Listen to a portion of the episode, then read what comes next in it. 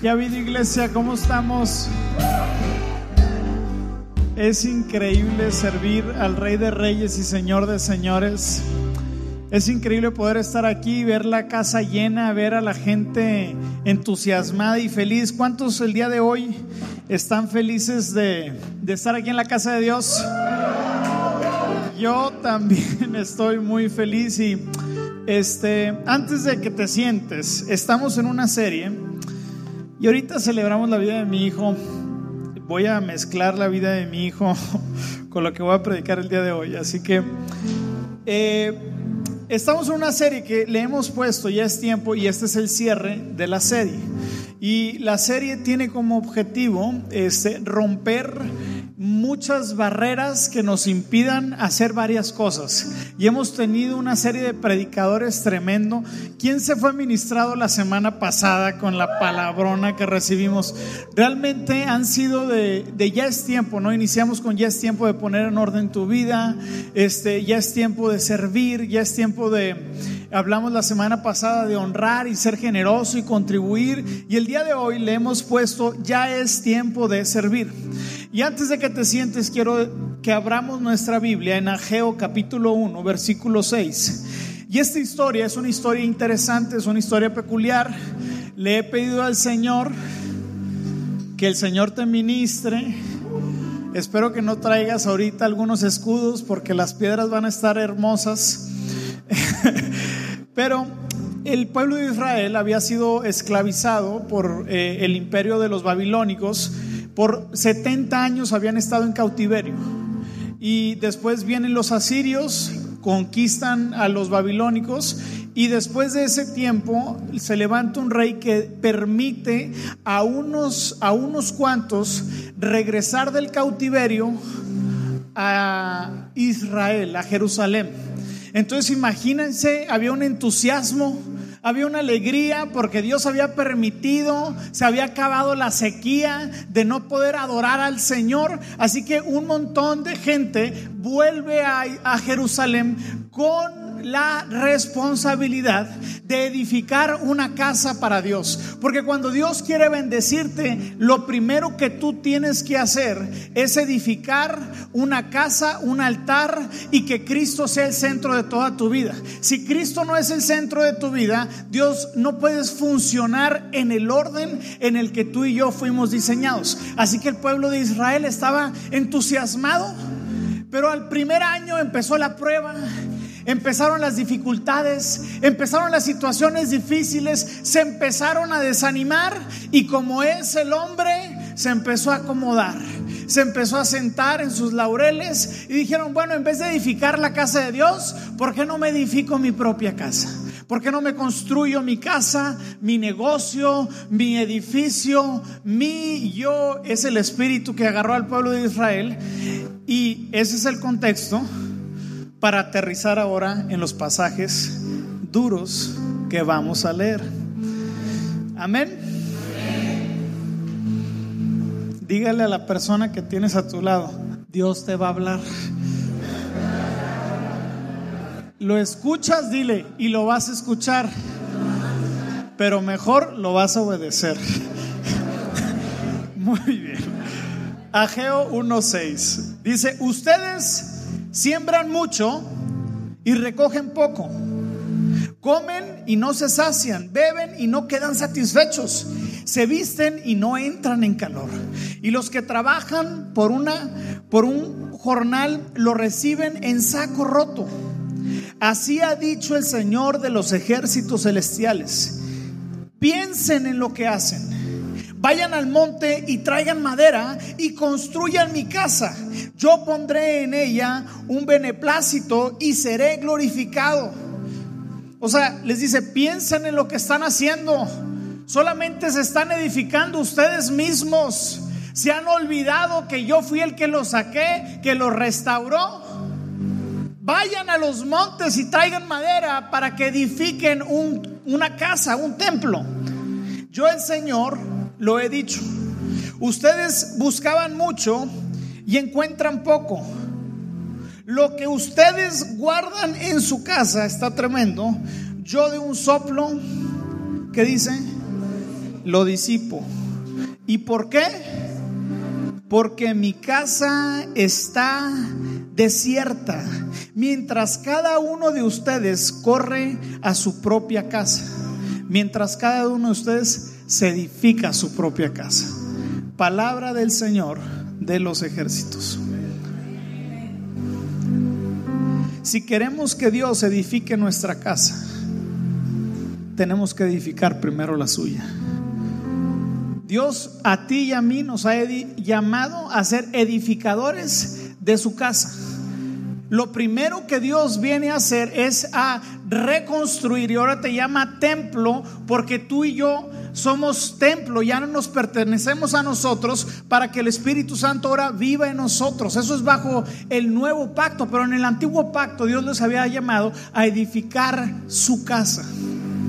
Y muchos de nosotros hemos querido prosperar, salir, echarle ganas a la vida y como resultado de nuestro arduo trabajo recibimos muy poco. ¿Te has sentido alguna vez así? que le echas y le das y le das y le das y dices, es que no, no, no sale. Puede ser que la razón de eso es porque no has edificado la casa de Dios. Pero yo estoy convencido que después de este mensaje Dios va a traer un nuevo espíritu a la iglesia y vamos a ser edificadores de la casa más gloriosa para Cristo Jesús. Amén. Así que antes de sentarte, permíteme orar, Señor, gracias Gracias Padre porque tu palabra nos desafía el día de hoy.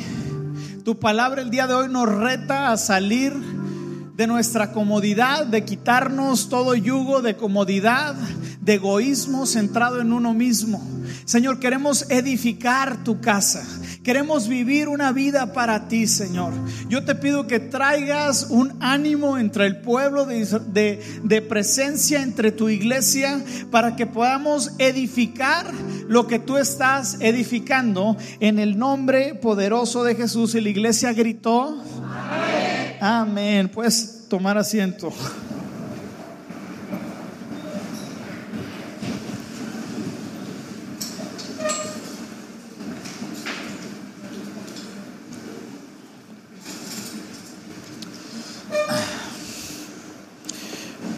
Jesús dijo,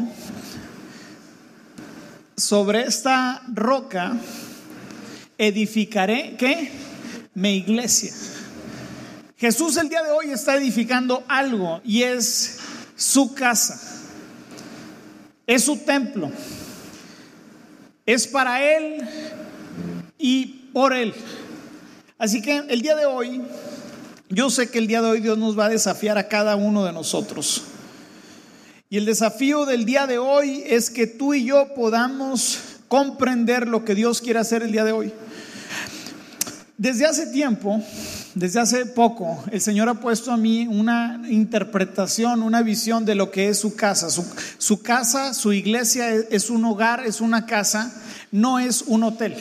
Muchos de nosotros tomamos la iglesia como si fuese un hotel. ¿A cuántos no les gustan los hoteles? A ver, no me diga que no. ¿A cuántos les gustan los hoteles? A ver, los, los all inclusive, los que te incluyen todo, los, los premium de cinco estrellas, diamante, que te sirven la mejor cocina. Y realmente amamos los hoteles porque no demandan nada de nosotros. O sea, tú puedes llegar al hotel a la hora que sea. Tú te puedes ir a la hora que sea.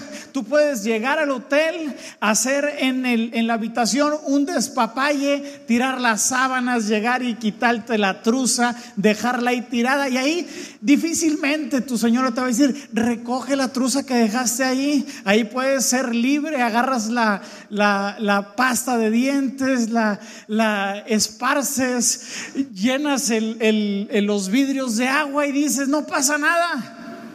¿Por qué? Porque es un hotel. Y muchos de nosotros tratamos la iglesia como un hotel.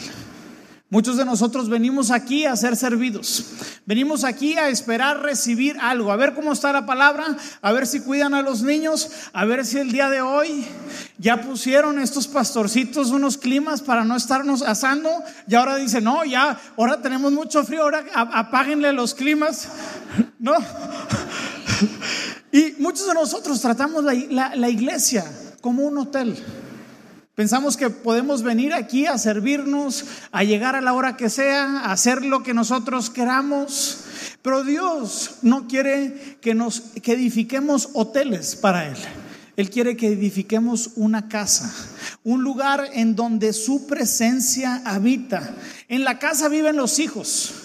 En los hoteles viven visitantes. Y Dios el día de hoy está desafiando a la iglesia para que podamos tú y yo construir la casa que Dios quiere para él. Ahora, vamos a hablar acerca de la mayor maldición del mundo en la actualidad.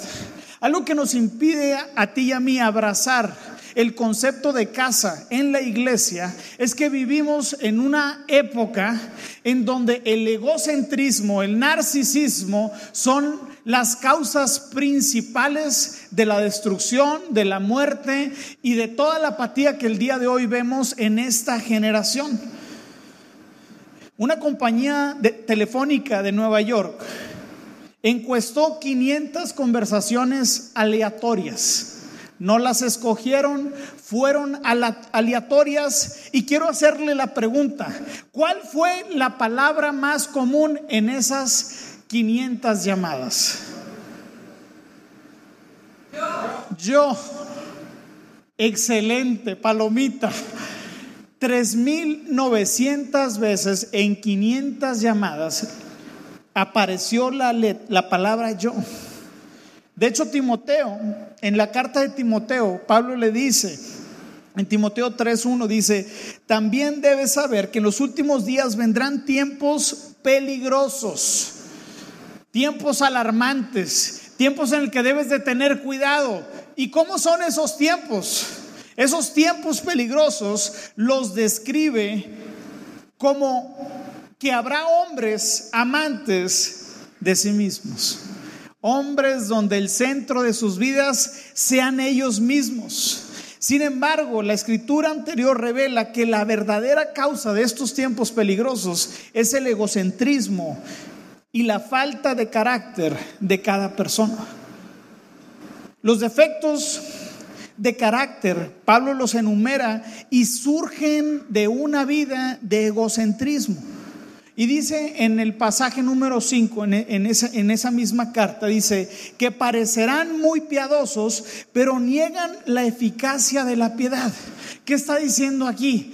Que van a la iglesia, parecen piadosos, se van y como que no se pelean, como que van y como que sí son muy espirituales porque vienen y disfrutan de un muy buen domingo, dice, parecen muy piadosos, pero por dentro solamente piensan para ellos mismos. Diga conmigo, ouch. Afirmar ser cristiano significa que afirmamos vivir una vida desinteresada. Gran carácter brota de la generosidad. Bendecimos a otros a toda costa. Ese es el carácter, eso es lo que mueve el corazón del creyente. Eso es lo que mueve el, corazón de los discípulos, poder hacer la voluntad de Dios, no edificar sus propios reinos, no edificar sus propios sueños, sino edificar lo que Jesús está edificando. Decir soy cristiano es una vida de sacrificio y una vida de generosidad. Porque en Colosenses 1.16 dice, todas las cosas fueron creadas por medio de Él y para Él. En el siglo XVI apareció un científico llamado Copérnico, desafiando la teoría geocéntrica que afirmaba que el centro del universo era la Tierra.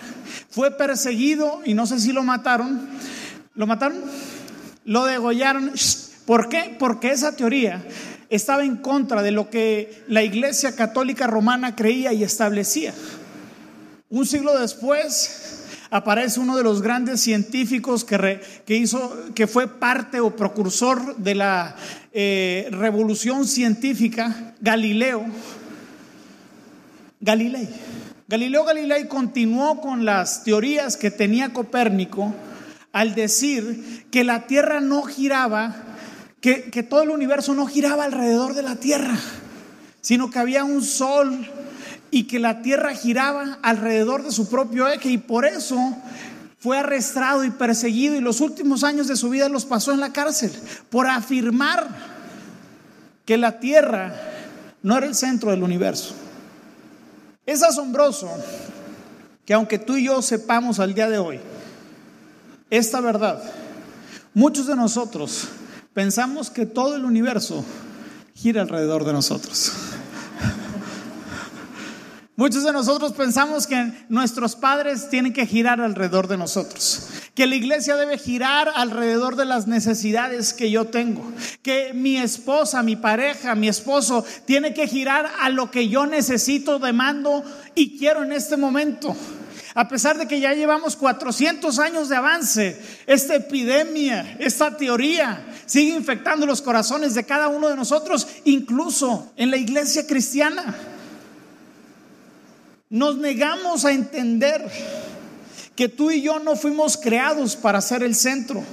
Así como la Tierra, escúchame bien, gira alrededor del Sol, tú y yo estamos diseñados y llamados a girar alrededor de Cristo. Cristo es nuestro centro y este es el orden fijo de la creación. Si tú y yo entendemos esta verdad y la aplicamos a nuestras vidas, vamos a estar en sintonía con el orden que Dios estableció. En Apocalipsis 4:11 dice, Señor, digno eres de recibir la gloria y la honra y el poder, porque tú creaste todas las cosas y por tu voluntad existen y fueron creadas. ¿Qué quiere decir Jesús? Tú eres el centro de mi vida, tú eres el centro de mi familia, tú eres el centro de nuestra iglesia. Y cuando tú y yo comenzamos a tener sinergia con esta verdad y con esta ley, entonces podemos comenzar a vivir en los planes que Dios tiene para nosotros. Y esta vida es poder imitar los pasos de Jesús. Ahora, cuando te nace un hijo, si me pueden poner la foto de este príncipe azul, mira qué chulada. Mira, cuando te nace un hijo, déjenme la foto, uno como padre se anticipa, ¿a poco no? Como padre y madre te anticipas. Dices, ¿cómo le voy a poner a este niño?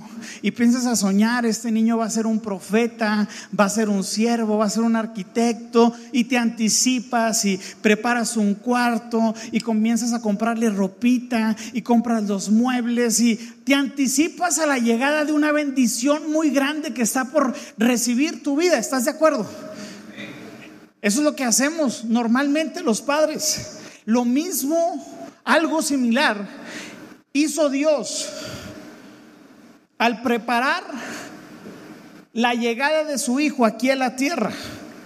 Creó todo un, un universo lleno de sistemas solares estrellas y planetas, incluido el planeta Tierra con todos sus habitantes, árboles, animales y océanos, todas las palmeras, los robles, los cedros, todas las aves, ganados, caballos, ovejas, gallinas y cangrejos del río, todas las olas, montañas, nieve y sol, todas las naciones, todas las culturas, personas, todas las tribus, colores y lenguas, todo ha sido creado por Él y esto te incluye a ti y a mí. Tú y yo fuimos creados por Él y para Él.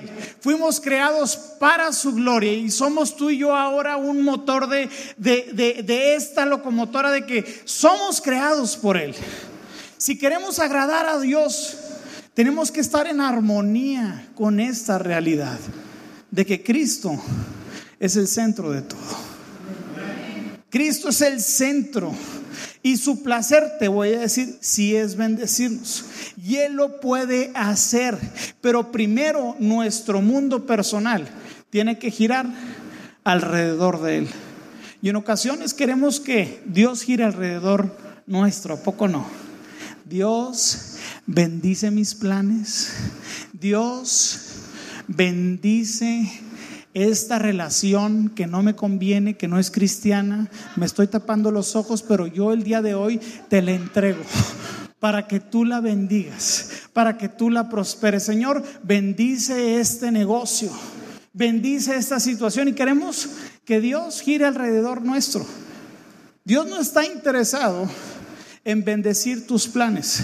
Dios está interesado en bendecir los planes que Dios tiene para tu vida. Los planes de Él siempre lo van a glorificar a Él. Los planes de Él giran alrededor de Él. Así que yo te voy a dar cuatro consejos. Esta es la introducción del mensaje. Para que tú y yo podamos empezar a erradicar de nuestro corazón el egoísmo y el narcisismo. Número uno, intenta pasar el día de hoy sin hablar de ti mismo y de lo que estás haciendo. Qué desafío tan más grande, ¿a poco no? En su lugar, pregúntale a los demás sobre ellos mismos y lo que están haciendo. Pregúntales, ¿cuál es tu sueño el día de hoy?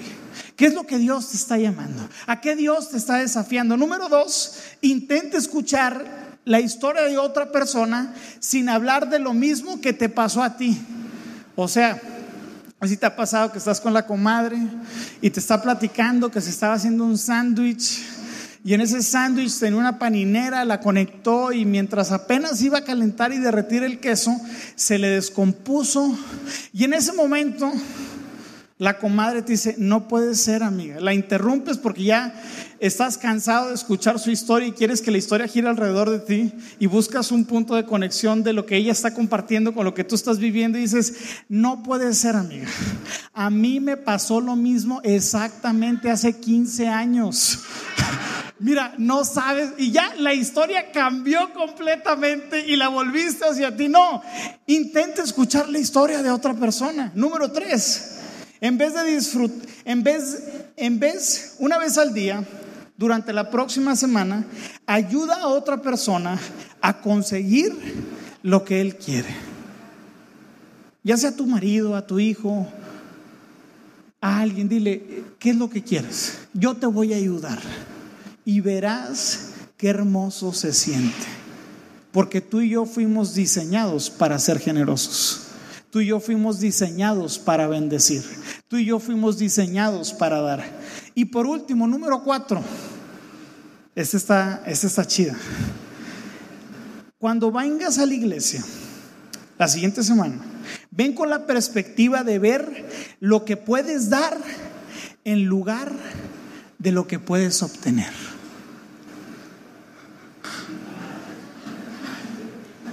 En vez de decir, a ver qué me van a dar, a ver qué puedo recibir, a ver si va a haber alguien cuidándome a mis niños, es que les hace falta esto, es que hay gente que aquí viene que solamente se enfoca en lo que nos hace falta.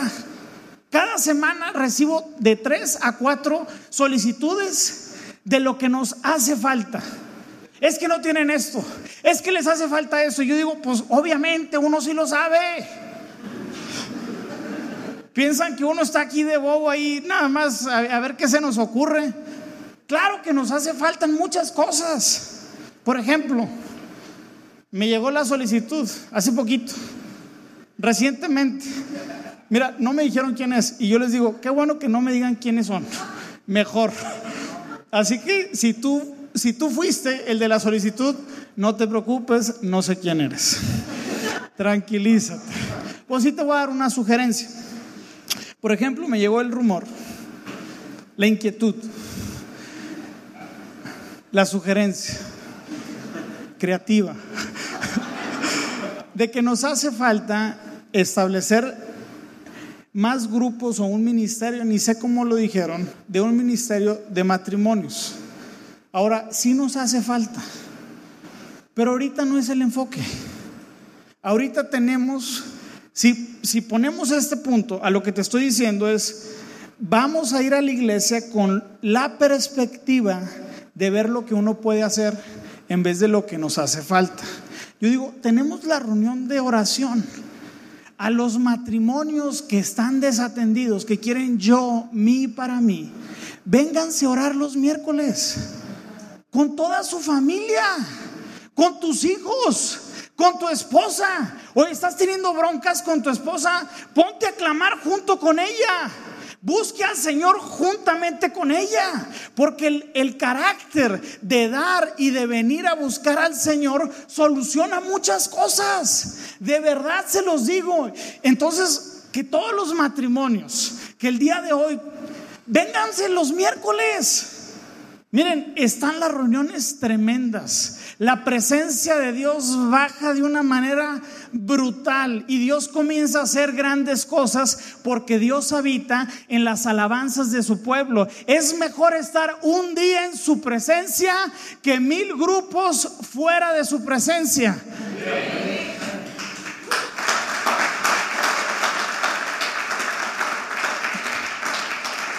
Vente y comienza a ver la iglesia de lo que ya tenemos de lo donde ya puedes ser parte, donde ya puedes edificar lo que ahorita como iglesia estamos edificando. El Señor nos ha llamado a edificar una casa de oración. No seremos una casa de entretenimiento, no seremos un hotel que quiera darle a la gente solamente lo que ellos quieren y mí y yo y para mí. Queremos ser una casa que edifique un altar, que edifique un templo, que edifique un lugar en donde su pueblo pueda venir a adorar, a dar y exaltar el nombre que está por encima de todos los nombres.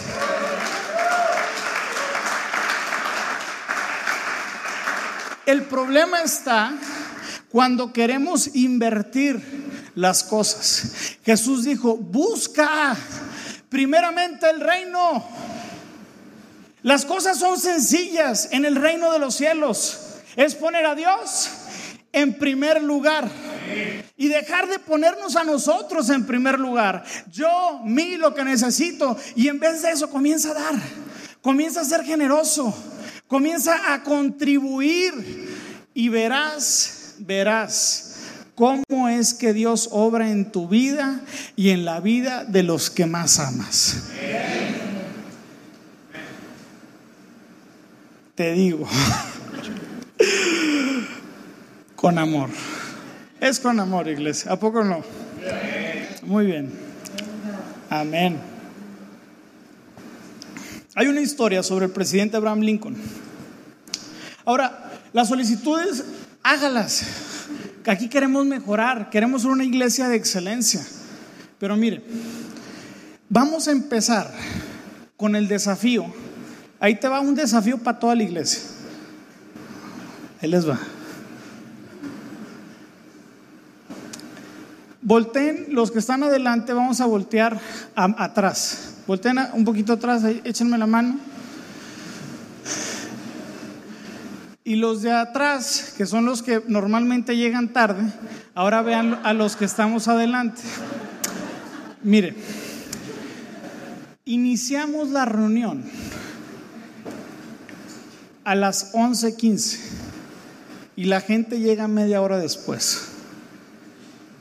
Ahora, ¿qué te pasaría? ¿Qué pasaría? No te estoy regañando. Pero si tú vienes a la iglesia y yo, que soy el pastor, estoy a gusto en mi casa y llego media hora tarde, ¿cómo te sentirías? Que te digan, el pastor en 30 minutos va a llegar no me lo permitirías, ¿verdad? Estoy seguro que no volverías. Pero yo sí tengo que aceptar que tú llegues tarde todos los domingos.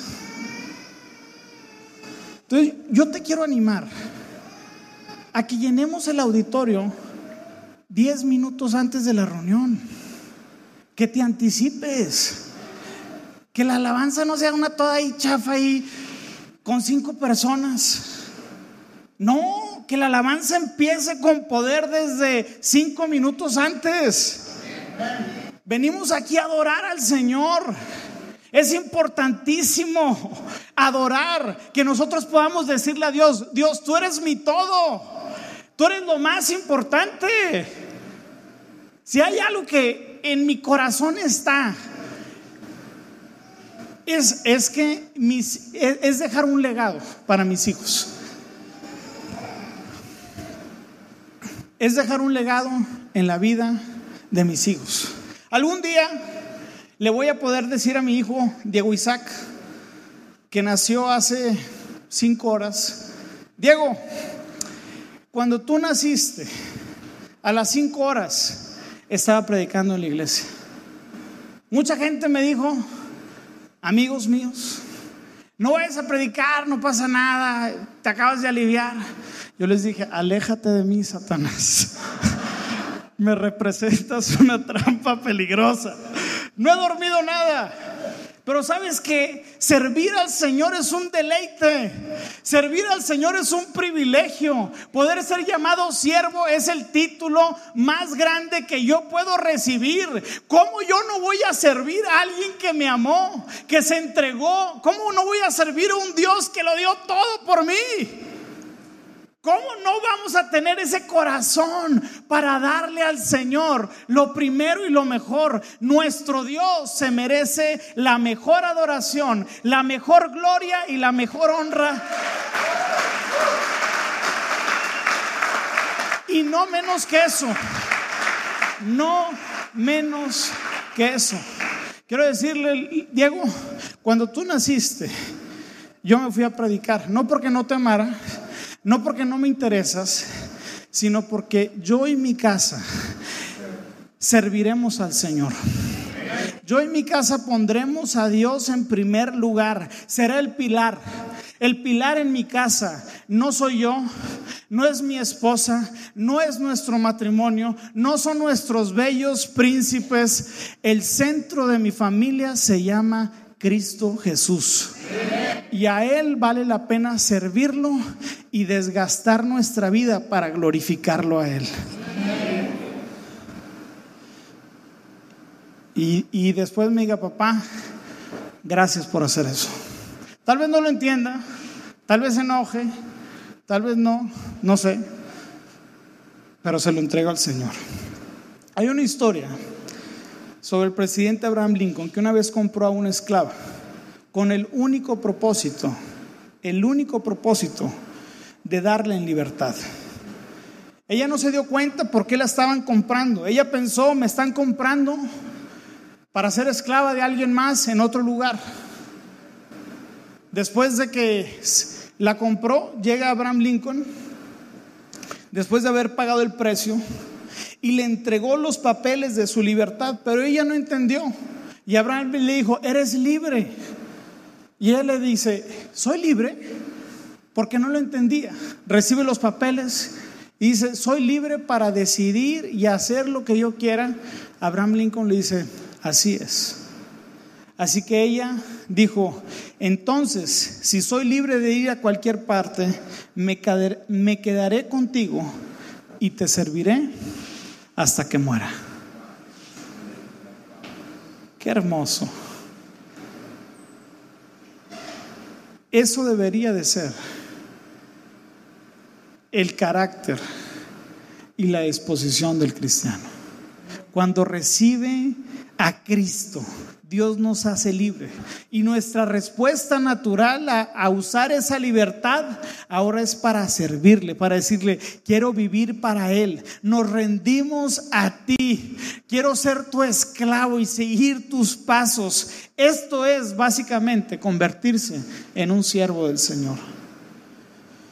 No podemos, iglesia, identificarnos como cristianos, escúchame bien, si no servimos a Dios. Si, eres cristiano y no sirves, un gran amigo y mentor, no yo, no me eches la culpa de lo que voy a decir, pero dice esto, el que no sirve, no sirve. El que no sirve, no sirve. Y tiene mucha razón. Y, eh, amén. ¿Contentos? Seis características de un siervo. Seis características de un siervo. Y, sabes, en el servicio, en el servicio se encuentra el destino. Puertas de destino son puertas de servicio.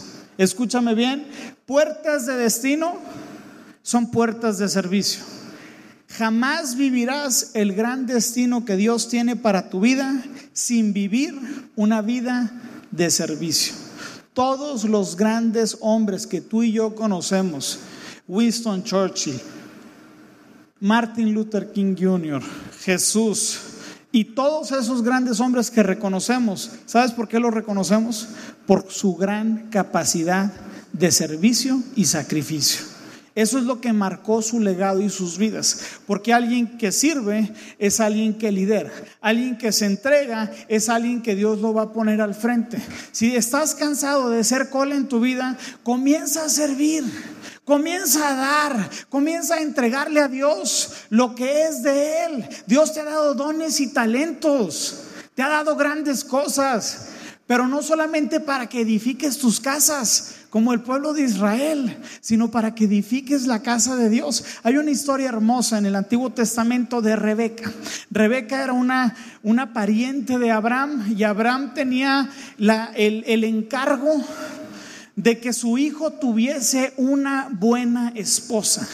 Una sucesor, su sucesor tenía que estar acompañado de una mujer que estuviera dispuesta a la carga y la gran responsabilidad de crear una nación para Dios. Así que la historia en el Antiguo Testamento se encuentra en Génesis 24 y Abraham llama a su siervo Eleazar y le da la tarea de conseguirle una buena mujer, una mujer al 100. No solamente bella por fuera, no solamente con actitud piadosa hacia afuera, sino que tuviera esta sierva un carácter de la talla para poder ser la esposa de este patriarca, para edificar la casa. Así que este, este, este siervo le ora al Señor, le dice, Señor, te pido que me des sabiduría para esta grande responsabilidad. Te pido que me des discernimiento.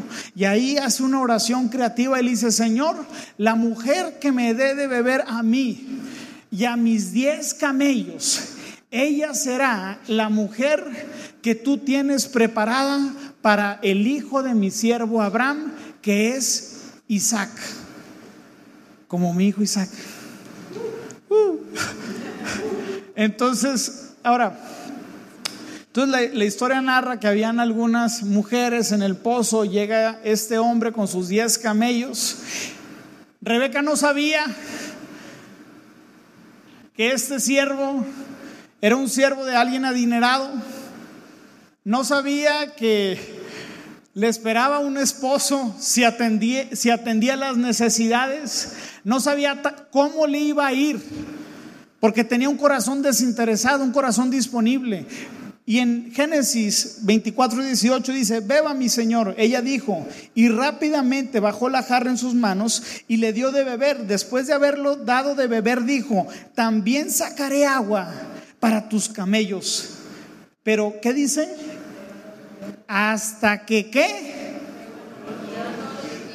Hasta que terminen de beber. Así que rápidamente vació su cántaro en el abrevadero, corrió de regreso al pozo para sacar más agua y sacó suficiente. ¿Para quién?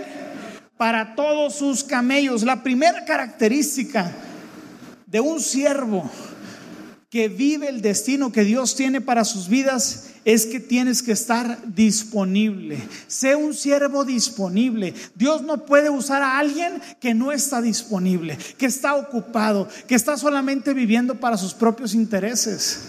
Un, un camellito solamente se podía echar hasta cinco jarrones. Estos jarrones pesaban alrededor, o podían eh, alojar 20 litros. Y más o menos las profundidades en esa zona para poder sacar agua eran de 15 a 20 metros hacia abajo. Así que tenía que jalar una polea.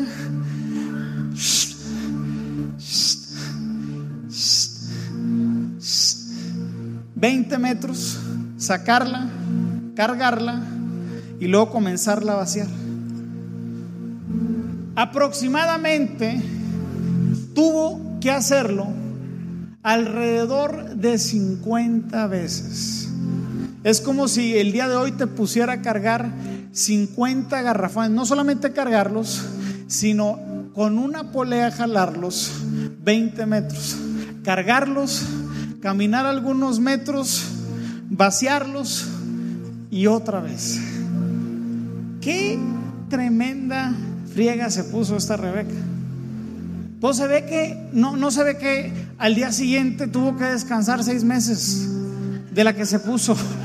No, decía que tenía agilidad. Dice, así que rápidamente vació su cántaro y corrió de regreso. Así que ella estaba, ella estaba entusiasmada. Ella estaba cargando el pozo y lo iba corriendo y luego le echaba y luego se llevaba otra vez la garra y luego la echaba en el pozo y luego 20 kilos 50 veces.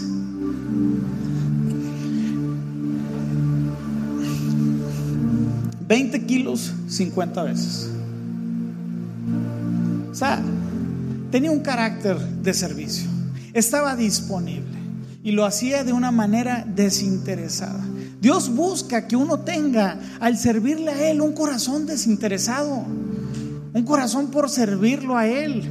En 1 Pedro 5.2 dice, cuiden del rebaño que Dios les ha encomendado. Háganlo con gusto, no de mala gana, ni por el beneficio personal que puedan obtener de ello, sino porque están deseosos de servir a Dios. Dios nos llama a servirlo no por dinero, no por interés, sino porque Dios merece ser servido y punto. Las bendiciones llegan. Lo que Dios tiene para ti va a llegar porque está en su palabra. No he visto justo desamparado ni mendigando pan. Pero uno tiene que tener la disposición de servirle al Señor. Decirle, Señor, si tú me has servido, si tú me has amado y si tú te has entregado por mí, ¿cómo yo no lo voy a hacer por ti? Entonces yo, yo deseo que tú tengas más disposición ¿En qué? En lo que sea. Porque para el Señor no hay servicio pequeño, no hay servicio chiquito. Número dos, un siervo termina lo que empieza.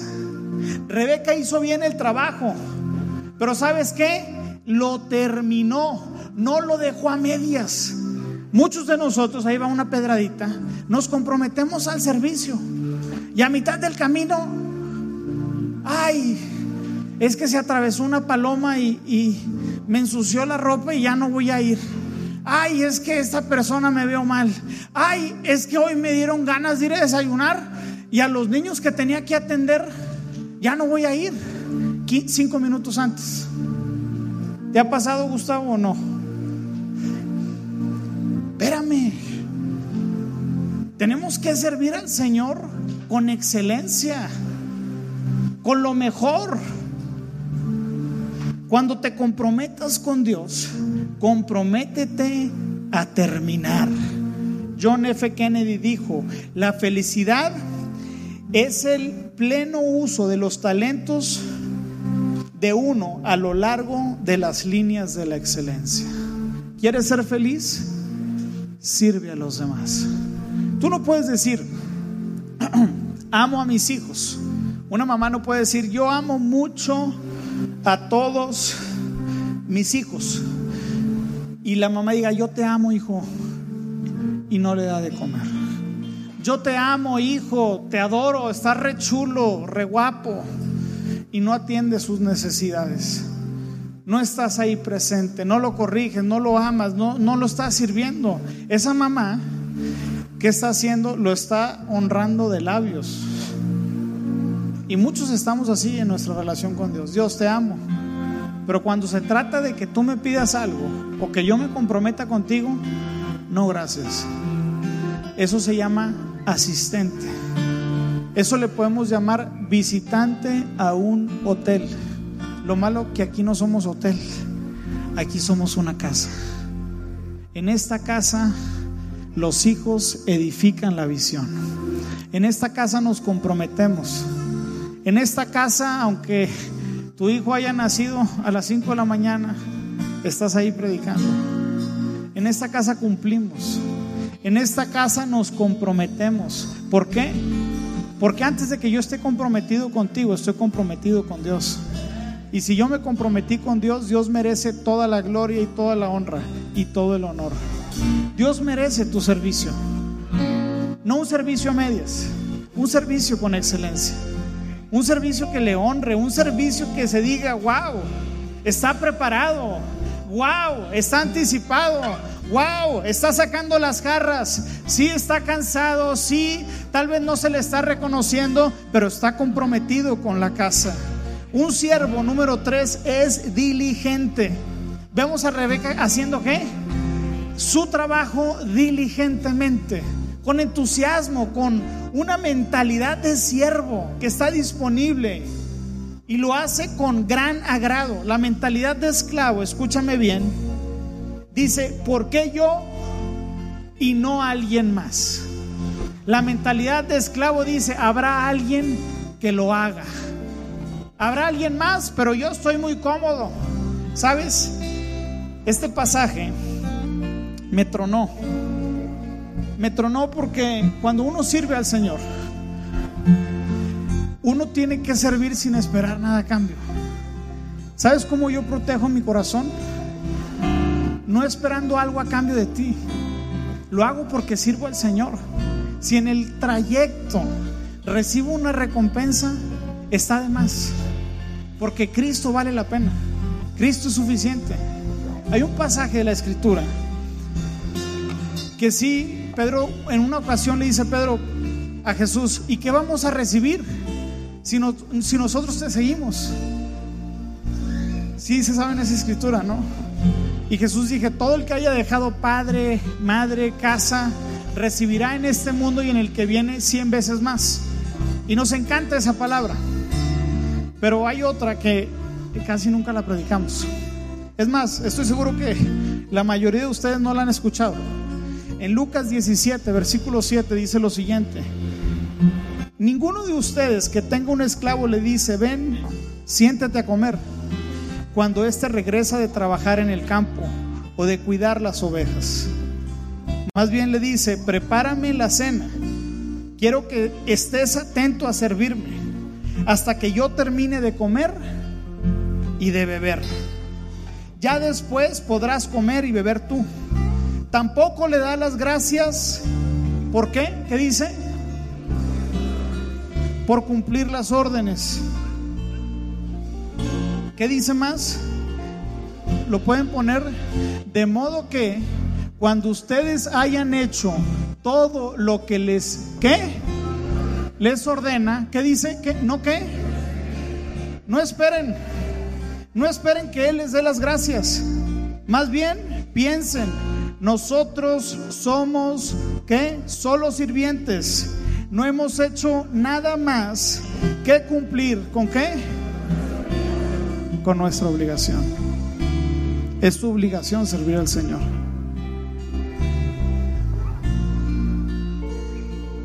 Y e, e, este corazón, aunque es muy, es, muy duro, te va a proteger de que en cualquier temporada puedas servir a Dios con un corazón que lo honre en todo momento. Sirve al Señor sin esperar nada a cambio. Sirve al Señor por desinterés. Sirve al Señor por lo que Él ya te ha dado. ¿Sabes cuál es nuestra recompensa? Nuestra recompensa es Cristo y nada más. ¿Y sabes qué? Cristo es todo. Cristo es suficiente, iglesia.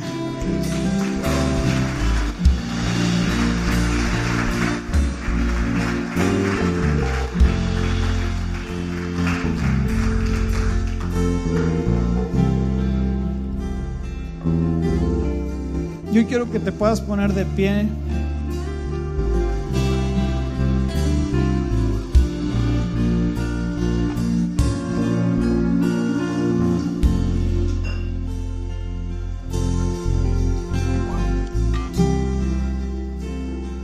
¿Cuántos de aquí quieren servir al Señor? ¿Cuántos aquí queremos ponerlo en primer lugar y decirle, Señor, estoy listo para ti. Yo quiero esa, yo quiero esa clase de iglesia, que nos tomemos en serio la responsabilidad que tenemos. Sabes, si nos tomamos en serio la responsabilidad que tenemos, vamos a vivir una vida increíble para el Señor. No quiere decir que no tengamos pruebas, que no pasemos tiempos difíciles, pero cuando lleguemos a su presencia, vamos a poder escuchar estas palabras. Buen siervo fiel, en lo poco fuiste fiel, sobre mucho te pondré. Sobre mucho te pondré. Sobre mucho te pondré. Sobre mucho te pondré. Y, sabes, en la iglesia sí tenemos un déficit de servicio. En el servicio, en los ministerios, en cuneros, en estacionamiento. Te necesitamos. Necesitamos que tomes tu lugar. Y los nuevos han de decir, híjole, vine en la fecha equivocada. No, yo sé que una cultura de servicio siempre da ganas de, de, darle al Señor lo mejor. Aunque seas nuevo, sírvele al Señor. Comprométete, plántate, siembra. Siembra, sea un sembrador sea alguien que da, sea alguien que es generoso con la casa. Comprométete con el Señor. Deja que el Señor sea el que pelee tus batallas y tú edifica la casa del Señor. Así que, ¿qué vamos a hacer? Saliendo de aquí tenemos una mesa que dice, soy miembro. Ahí vamos a estar registrando a toda la gente que quiera ser parte, que el día de hoy siente el desafío, que que haya dicho, Cristo es suficiente para que yo le sirva. Cristo es suficiente para que yo me comprometa. Cristo es suficiente para que yo me plante. Y el resto Dios lo va a hacer. Y en el siguiente mes, el siguiente mes, vamos a estar hablando de soy miembro de la iglesia. Y vamos a empezar a levantar una cultura de servicio, de honra, de poner a Dios en primer lugar, de comprometernos. Ahí sí es, o te encajas o te, o te desales. Pero yo estoy convencido que Dios te está llamando. Dios está llamando a tu familia. Dios te está llamando a ti. Dios está llamando a esta iglesia a que se levante, a honrar a nuestro Dios. Cristo es suficiente. Cierra tus ojos ahí en tu lugar. El desafío ya lo tenemos, está aquí afuera. Inicia con dar el paso. Permíteme orar por ti. Señor, gracias porque tú eres suficiente, Cristo Jesús. El día de hoy te damos la gloria, la honra, porque solamente tú la mereces.